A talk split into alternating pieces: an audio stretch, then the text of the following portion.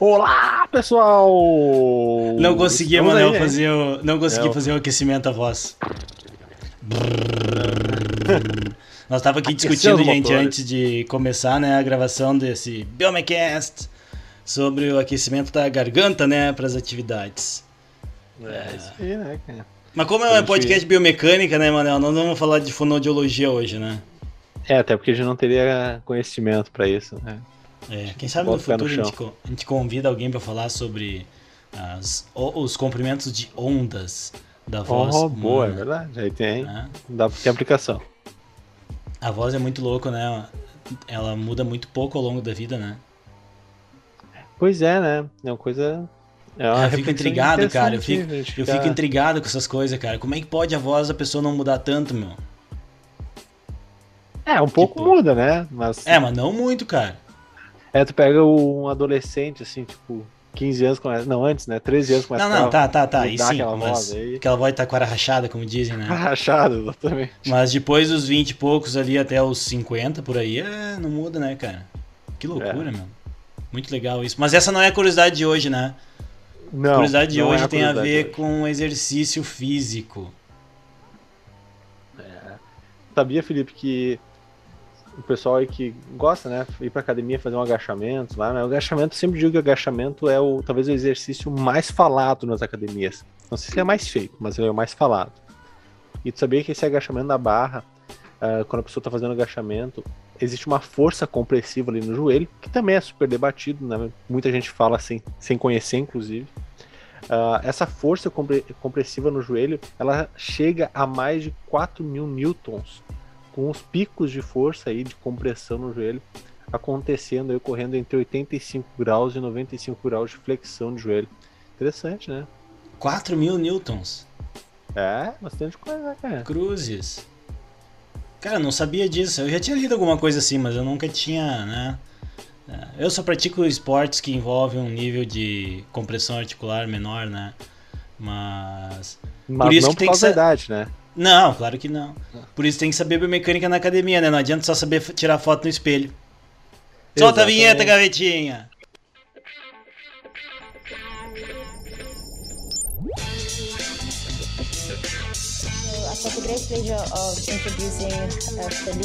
Hoje o professor Emanuel está aqui comigo. Parabenizei ontem, mas ele está é. com a ressaca, acho. Biomecânica. Biomecânica. Biomecânica.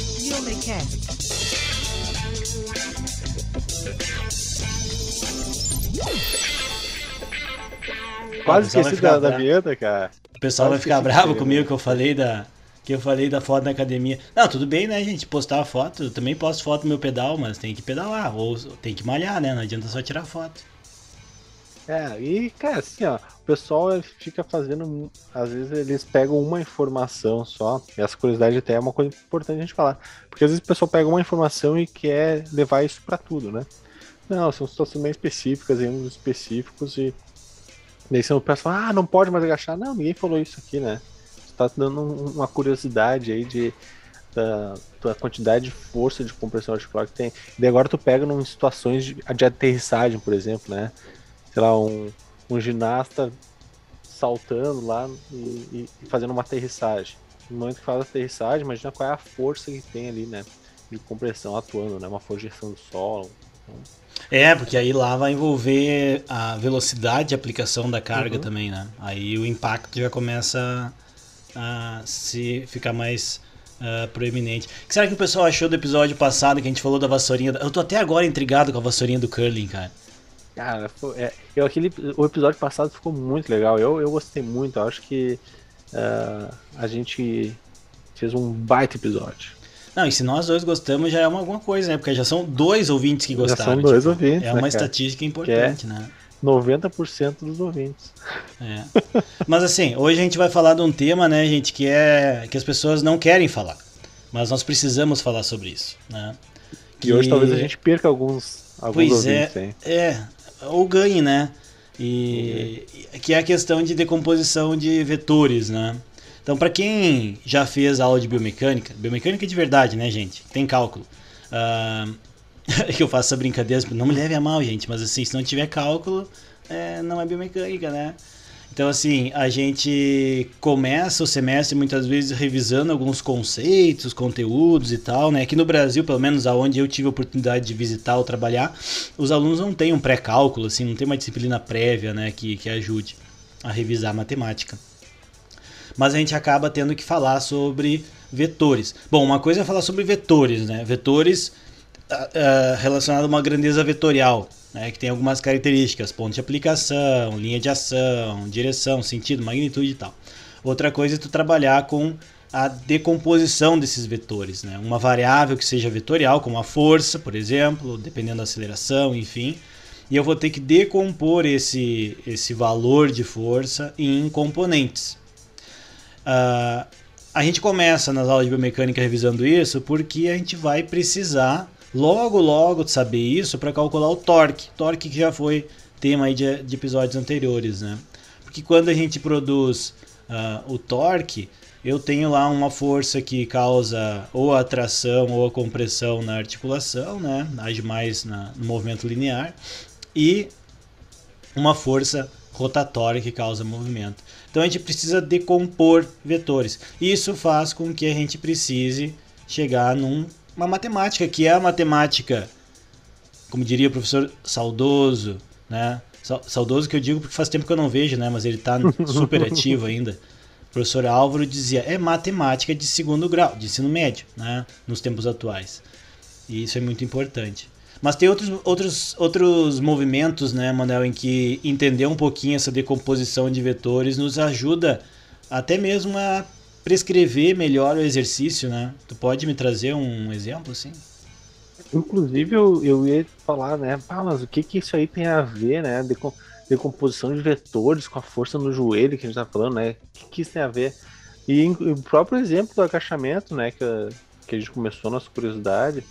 Quando pega um agachamento, nesse agachamento ali no joelho, há pelo menos três forças atuando ali sobre a patela. Então veja, a gente vai ter uma força do tendão do quadríceps, né, que vai estar tá causando ali um, uma força uh, numa direção específica, né, depois a gente entra nessas características de vetor. Eu vou ter a força do ligamento patelar, né, que algumas pessoas chamam lá de tendão patelar, mas é o, o ligamento patelar. E também a força, a própria força compressiva entre a patela e o fêmur, né, a força compressiva patelo-femoral. E durante esse agachamento ainda, olha só, fica mais complexo, né? Porque o agachamento é dinâmico, então essas forças, essas três forças que estão atuando ali, elas estão sendo afetadas pela mudança do ângulo. Então, tu vai mudando o ângulo de flexão do joelho, obviamente vai mudando a magnitude dessa força, então vai mudando uh, o vetor resultante, vai mudando exatamente uh, a, a, a, força total que está chegando ali no, no joelho. Né? É, isso é a gente pensar assim, tá, mas né, por que, que tá mudando e tal, né? Quando o ângulo muda, ele muda a posição relativa, por exemplo, da, da linha de ação da, da força muscular em relação ao eixo articular, né? Então essa força perpendicular pode estar mais próxima, mais longe, né? Lembrando que nesses casos, né, a inserção onde o músculo está inserido nunca muda, né? O que muda é, é a linha de ação pela orientação do segmento. Então, se eu tenho essas três forças, isso passa um pouquinho, né, gente, pelo nosso episódio pioneiro, né? Que da, dessa temporada de que eu e o Emanuel estamos fazendo, né, desde o ano passado. A gente falou sobre terminologia, né? Então, até a Micaele estava conosco naquele episódio falando sobre terminologia. Então, entender o que, que é compressão, o que, que é tração, o que, que é. Isso tudo né, faz parte aí da, da biomecânica e vocês precisam dar uma revisadinha também. Uh, outra coisa importante de pensar, né, Manuel, é que quando a gente considera uma, uma força resultante, que é toda a força gerada né, pelo quadríceps, por exemplo, para tracionar o tendão, essa força ela é muito difícil de ser quantificada para cada músculo, né? Então, a gente fala força resultante do quadríceps. Por quê? Porque é muito difícil dizer quanto que é o vasto lateral, quanto que é o intermédio, quanto que é o medial, quanto que é o reto femoral. Dá para estimar? Dá, mas isso não é assunto para hoje. Né? A gente assume a força resultante com uma magnitude de força que o quadríceps traciona. E se a gente for pensar força compressiva e força de rotação, força no ligamento, cada uma delas faz parte também da adaptação do tecido né, ao, ao, treinamento, ao exercício. A gente teve também um episódio que a gente falou sobre isso na, na, anteriormente, em que o estímulo ele é importante para os músculos, para os tendões, para os ligamentos. A carga é importante. Né? Agora, usando os conceitos de decomposição de vetores, a gente consegue entender, por exemplo, qual componente de força é maior, qual é menor, como que eu posso mudar o meu exercício para tornar ele mais difícil, tornar ele menos difícil, diminuir o risco de uma lesão. Né? Então eu preciso entender isso.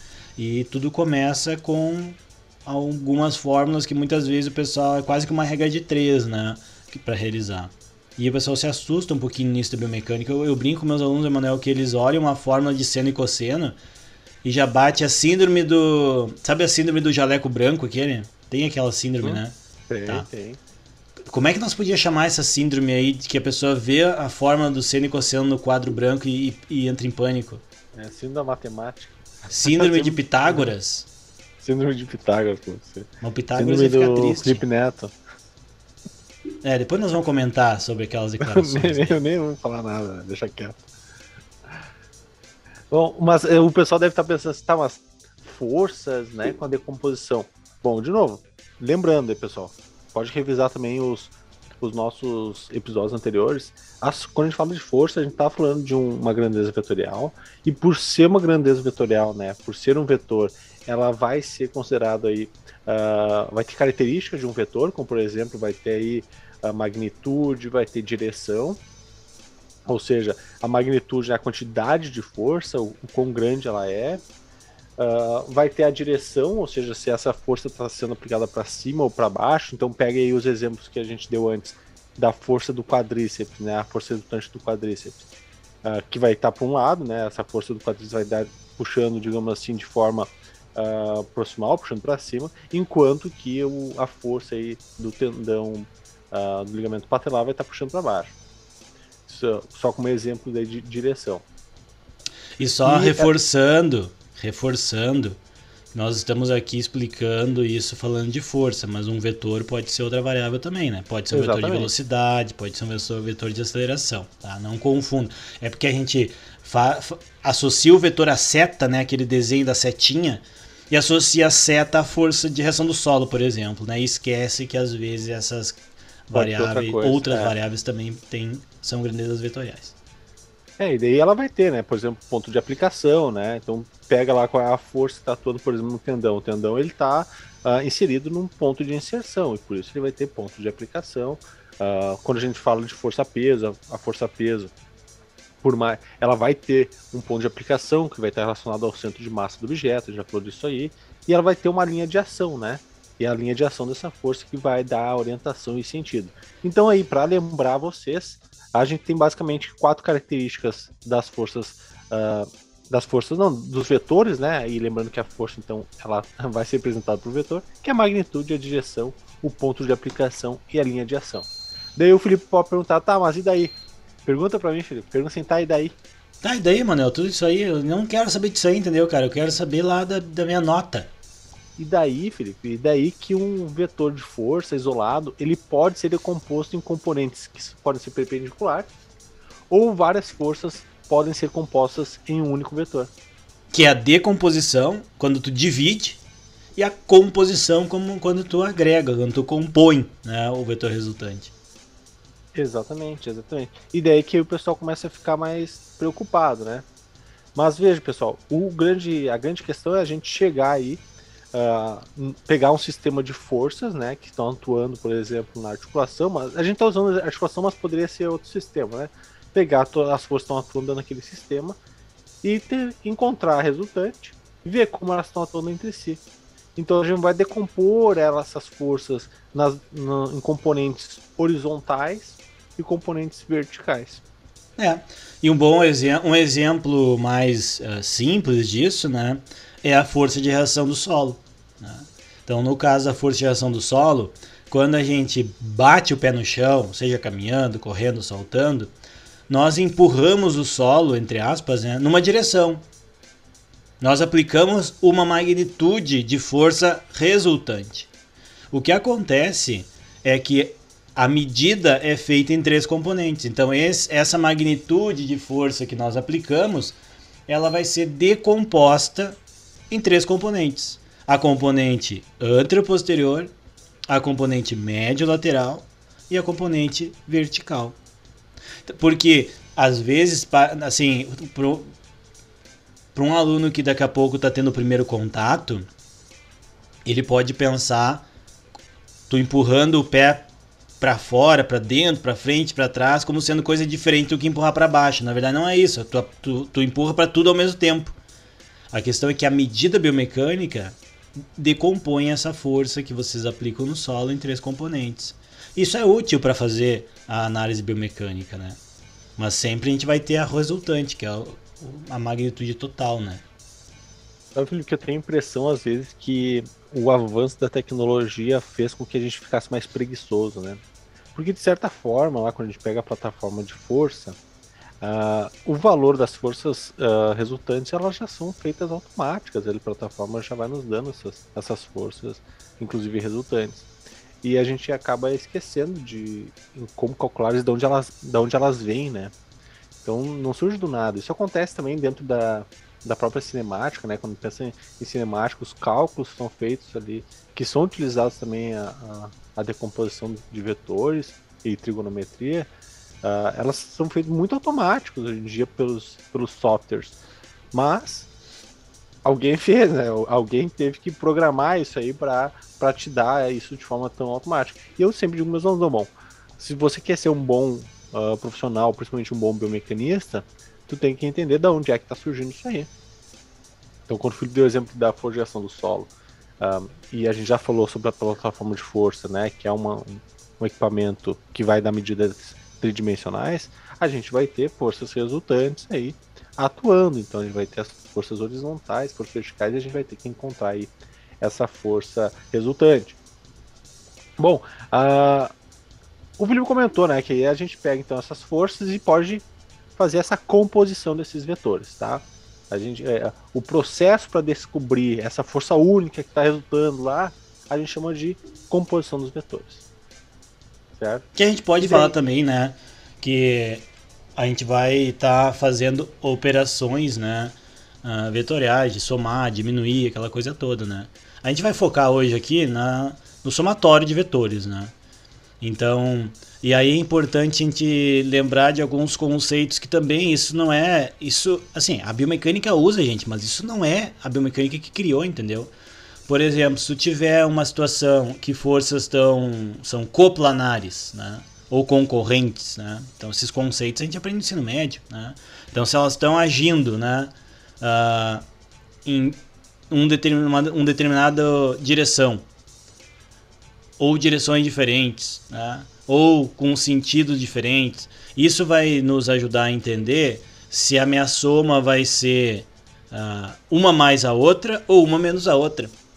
Aí tem um exemplo que até tem um artigo, aquele nosso artigo, Manuel, da, do, do ensino de biomecânica, que é um dos artigos mais lidos no, dos nossos no ResearchGate, que está publicado na, acho que na RBCM, eu acho, nem me lembro agora.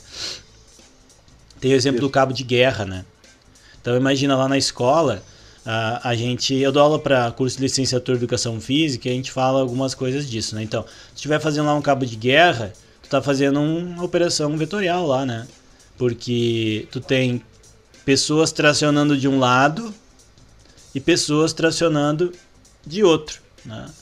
Então, assim, a gente tem uma linha, né? A gente tem uma linha de ação dessa força, só que tem gente puxando para um lado e gente puxando para o outro. Quem ganha? Quem ganha, Manuel, cabo de guerra? Aquele que tiver maior força resultante, né? Então, a gente vai ter aí, puxando para os dois lados, e a gente vai ter que encontrar resultante. Exato. Então, se um lado puxa com uma força que, sei lá, 100, e o outro lado está puxando na direção oposta a, com 80, é o lado que puxa com 100 que vai ganhar. Né? Então, isso é, uma, isso é simples, é um valor menos o outro, né? Ah, e esse tipo de, de, de resolução de problema com vetores e tal, é fácil. Isso aí a gente na aula de biomecânica eu simplesmente só dois segundos eu mostro e deu. E eu já vou para a parte da composição e decomposição que é mais difícil. Então, gente, não é que não vai ter outras operações, tem outras, né? A gente hoje está falando aqui sobre a composição e decomp... principalmente a decomposição, né? É. Esse exemplo aí da, dessas uh, forças que atuam em uma mesma linha, uh, que a gente chama de sistema colinear de forças, né? Que elas estão atuando na mesma linha. Uh, quando elas estão pro mesmo lado, estão pensando, vamos usar de novo aí o cabo de guerra, né? O todo o time puxando pro mesmo lado, cada pessoa que está fazendo força naquela linha de aplicação de força estão uh, se somando, tá tendo uma adição vetorial aí deles. É só somar, né? Para saber qual é a força resultante daquele time, é só somar lá as forças de todos os componentes do, do time. É uma soma, é fácil. Mas, né, eu sempre digo pro pessoal na aula aí, né, se liga bico de luz, se liga aqui quando a gente tem forças em diferentes direções, por exemplo, alguma força atuando na direção oposta, né, tem alguém puxando pro outro lado, esta força puxando pro lado, por ah, mais olha... que seja Olha a viagem que eu vim aqui agora, mano. Imagina o cabo de guerra, né? Vamos visualizar, gente. Cabo de guerra, tá? Não pensa na série aquela, não é aquele cabo de guerra. Cabo de guerra tranquilo, na escola, de boas, né? De um lado estão os alunos do primeiro ano do ensino médio. Do outro lado estão os alunos do quinto ano. Então, os alunos do ensino médio, eles são mais altos do que os alunos do quinto ano, né? Então aqu aquela corda do cabo de guerra vai estar tá inclinada, né? Um lado vai estar tá mais alto que o outro. Nesse caso, já ferrou. Já tem que fazer decomposição de vetor para fazer o cálculo, porque elas não são mais colineares. Eu mudei, eu mudei um detalhe importante, né? Que é a direção. Antes ela era horizontal ali, né? Tipo norte e sul. E agora ela não tá mais norte-sul, ela tá inclinada, ela tá um norte-sudeste, digamos assim, né? Tem um ângulo ali. O sentido, né? É o mesmo, tem tá tracionando para um, um lado. Mas mudou a altura relativa de um de uma de um lado em relação ao outro do cabo de guerra. Então o que, que vai acontecer? Que vai ter que fazer mais força provavelmente para conseguir, né, ganhar, né?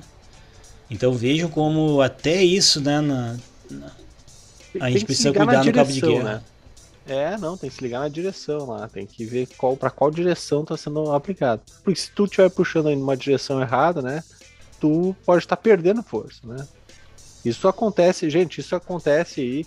A gente, a gente tá usando o cabo de guerra aqui porque é o, talvez um exemplo mais simples, mas inclusive se pegar quando, dentro da arquitetura muscular lá, o ângulo de operação, as fibras musculares estão aí sofrendo exatamente isso que o Felipe está falando, lá com o ângulo de penação, quando a gente tem o ângulo de penação das fibras musculares, elas estão inclinadas, então o que acontece? A força resultante para ela transmitir a força lá para o tendão, obviamente, vai estar prejudicado devido é. a esse ângulo de inclinação. E, e, e, aquele exemplo que tem até no, no curso de introdução à biomecânica nossa lá no Mac TV, tem um slide com isso, tu tem um vetor de tração da patela do vasto lateral e do vasto medial eles não têm a mesma magnitude, né?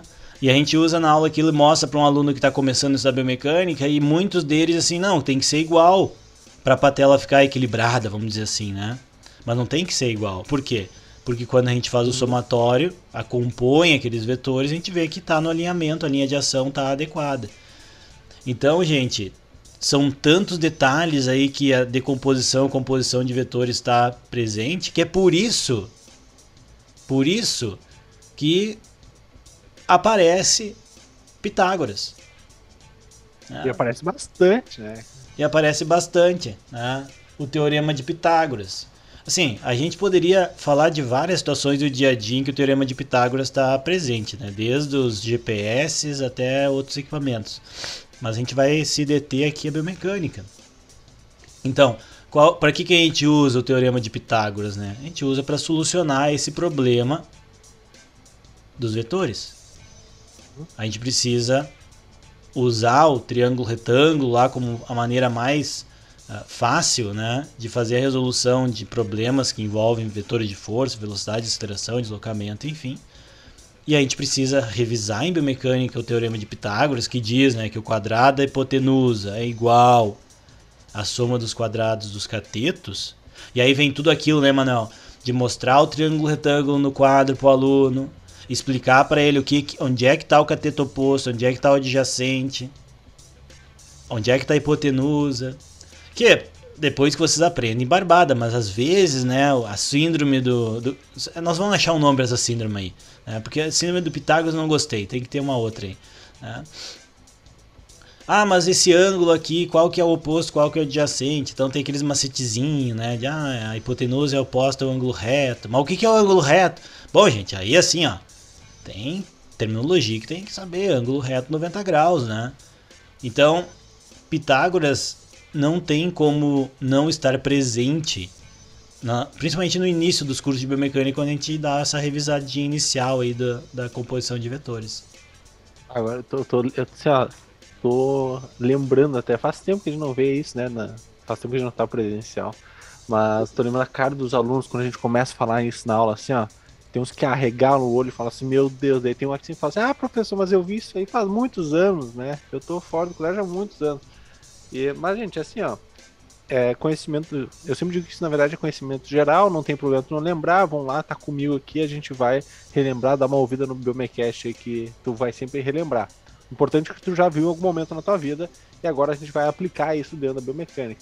Então veja, pessoal, ela é, é a aplicação de Pitágoras aqui do teorema de Pitágoras dentro da biomecânica, ela é fácil. Mas se liga nas pegadinhas, que sempre tem aí um ratão que cai nas pegadinhas, né? Então tem que se ligar aí, uh, ver a direção das forças, ver se. Porque se tem inclinação, essa força né, ela precisa ser decomposta, então tem que se ligar nisso. Então, uh, quando a gente tem esses exemplos. Então, até inclusive se a gente pegar exemplos aí uh, que não são colineares, né? Que são aquelas. que são coplanares, mas não são colineares, ou seja, elas não estão na mesma direção a gente continua uh, decompondo, né, para determinar resultante. Uh, e a gente vai fazer o quê? A gente vai utilizar o termo de Pitágoras para chegar.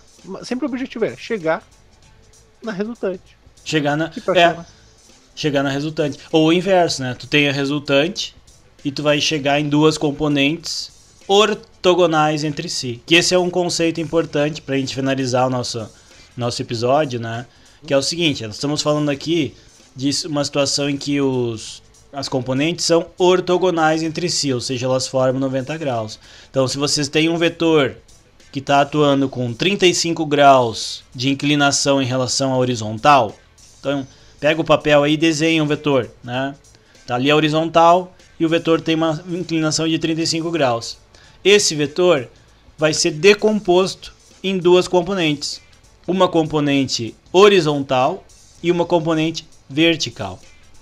Quando vocês fazem essa decomposição, vocês chegaram no triângulo retângulo. Então, se essa força resultante que vocês têm vale 100 newtons, vocês vão ter um percentual dela atuando na horizontal e um percentual atuando na vertical que, que vai influenciar o quanto dela está na horizontal e o quanto dela está na vertical? O ângulo de inclinação da força resultante. Se ela for mais inclinada, ou seja, ela estiver apontando mais para cima, a maior parte dela está atuando vertical. Quando ela está atuando mais deitada, vamos dizer assim, mais na horizontal, mais próximo do solo, a maior componente dela está na horizontal. Agora, como é que eu vou saber quanto que é? Porque não é 100. 100 é o resultante. Um pedacinho é horizontal e um pedacinho é vertical. Como que eu sei o quanto que é vertical e o quanto que é horizontal? Decompondo esse vetor usando o teorema de Pitágoras. Ou, dependendo do nível de informação que vocês tiverem, né, o nível, quantos dados vocês têm, as relações, as funções trigonométricas diretas, de seno, cosseno e tangente. Né? Porque vocês vão saber que se eu tenho um vetor com uma inclinação de 35 graus, se vocês estão desenhando esse vetor aí no papel de vocês, vocês estão vendo que 35 graus é o ângulo formado com a horizontal. E lá do outro lado eu vou, eu vou ter uma distância vertical até o vetor. Essa distância vertical é o cateto oposto. Depois, na horizontal, saindo do zero ali, do zero graus, né? Eu tenho a linha horizontal de referência, minha referência absoluta. Ali é o meu componente horizontal. Então agora eu já tenho o vetor resultante, seja ele força, velocidade, aceleração, deslocamento, que for. Eu tenho a minha componente horizontal e eu tenho minha componente vertical. E aí o que, que eu tenho de informação? Eu tenho que a minha resultante é 100 newtons, porque a gente está falando de força, e eu tenho um ângulo de 35 graus. Então se eu for decompor isso, o que, que eu vou fazer? Eu vou ver, bom, eu preciso calcular o cateto adjacente. Então, se tu quer calcular o cateto adjacente, ou seja, aquela componente que está na horizontal junto com o ângulo de 35 graus, tu vai lembrar lá da fórmula, né? Que diz que o cosseno do ângulo é igual ao cateto adjacente sobre a hipotenusa. Então, o cosseno do ângulo é cosseno de 35 graus. O cateto adjacente é o que tu quer saber. E a hipotenusa tu sabe que ela é 100 newtons. Então, regra, aí já vira uma regra de 3, né, Manuel? Para fazer o, fazer o cálculo.